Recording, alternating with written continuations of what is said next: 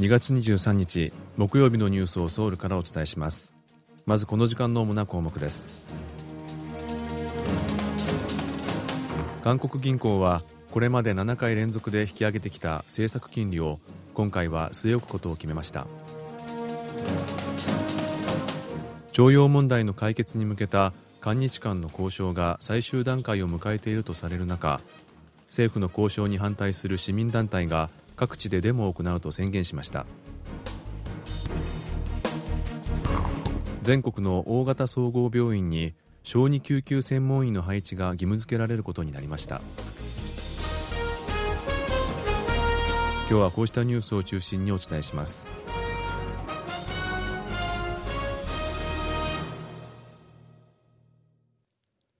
韓国銀行の金融通貨委員会は23日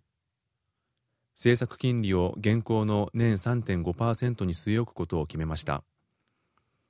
韓国銀行は物価の上昇や韓米の金利の逆転などを背景に去年4月から7回連続で利上げを行ってきましたが今回は1年ぶりの据え置きとなりました。今回の判断をめぐっては韓国経済の鈍化や不動産価格の下落など不安定な経済状況が考慮されたものという見方が出ています。政府は17日にまとめた経済動向報告書で韓国経済が鈍化局面にあると判断していて韓国銀行はこれまで連続して引き上げてきた政策金利を一旦据え置きこれまでの利上げの効果を見守りたい考えがあるようです。韓国銀行はまた今後追加の利上げが必要と判断される場合はさらなる利上げを行う可能性があることを示唆しました。一方今年の実質 GDP 国内総生産の成長率の見通しについて韓国銀行は去年11月の発表分から0.1ポイント引き下げ1.6%としました。ユン・ソンニョル大統領は23日輸出戦略会議に参加し今年の輸出を0.2%増加させ輸出額6850億ドルを達成すると宣言しました。世界的な景気鈍化などにより輸出が厳しい状況にある中政府は当初今年の輸出が4.5%減少するだろうと予想していましたが方針を転換し輸出を拡大させるという強気の構えを示しました。特に K-POP やドラマなどのコンテンツが世界的な人気を博し輸出の規模が拡大していることに触れながら関係省庁に対し K コンテンツをファッション観光食品 IT などと結びつけ付加価値としての活用に取り組んでほしいと呼びかけました。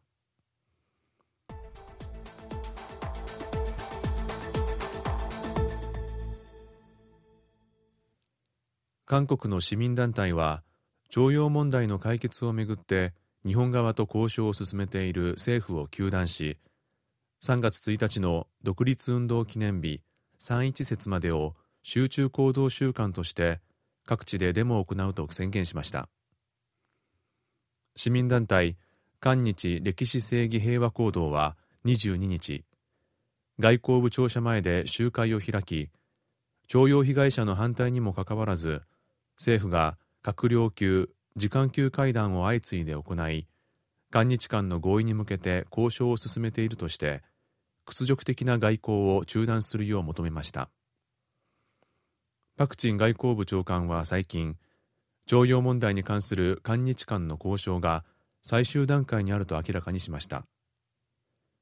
このため来月1日から2日に開かれる G20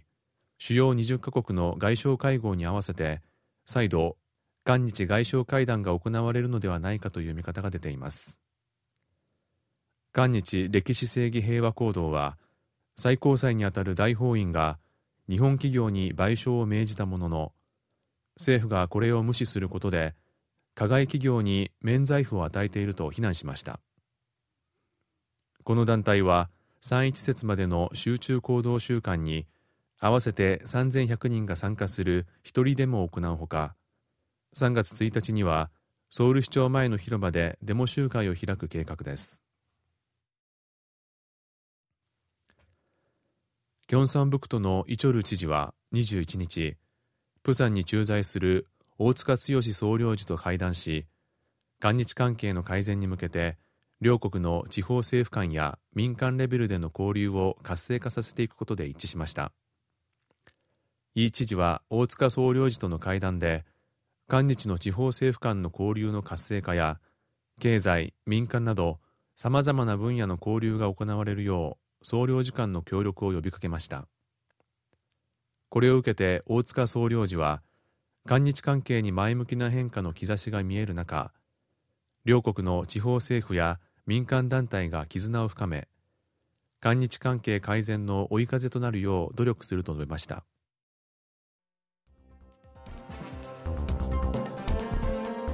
こちらは韓国ソウルからお送りしているラジオ国際放送 KBS ワールドラジオです。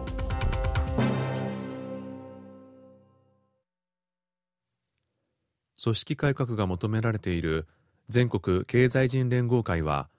ユン・ソンニョル政権の発足時に要職を務めた人物を会長代行に選任しました。ただこの人選に一部の関係者から疑問の声も上がっています。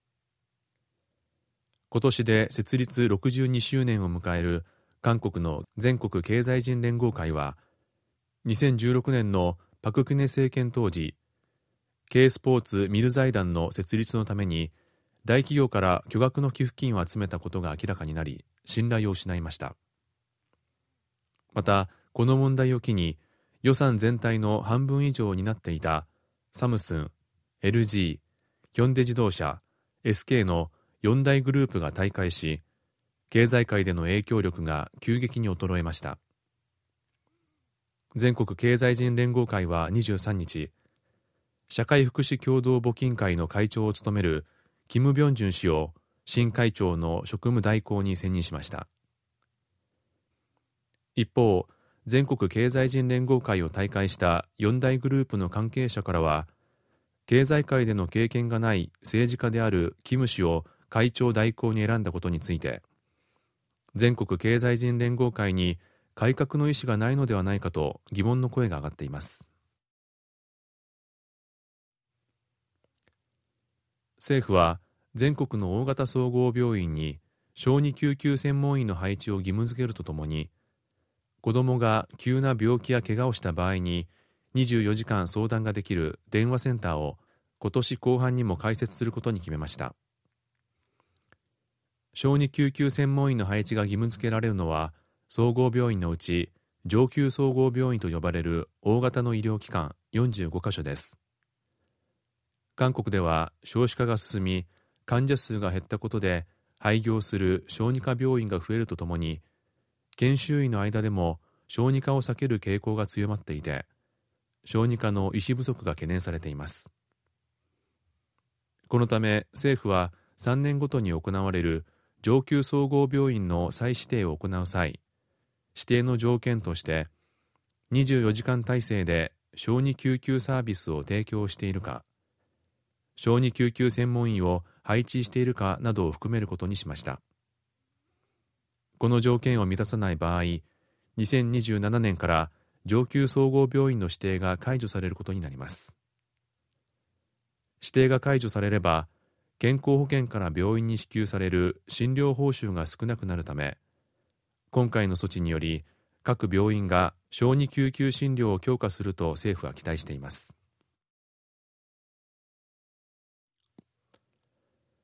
韓国から日本への旅行の需要が回復している中アシアナ航空は来月から日本路線を増便すると22日発表しました。それによりますと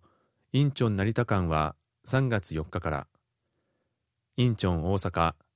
金浦羽田間は3月10日から。それぞれ運行回数が従来の1日2往復から3往復に増えるということです。このほか日本路線をコロナ禍前の状態に戻すため地方空港も含め定期便の運航を順次再開する方針です。以上イジンヒョンがお伝えしました。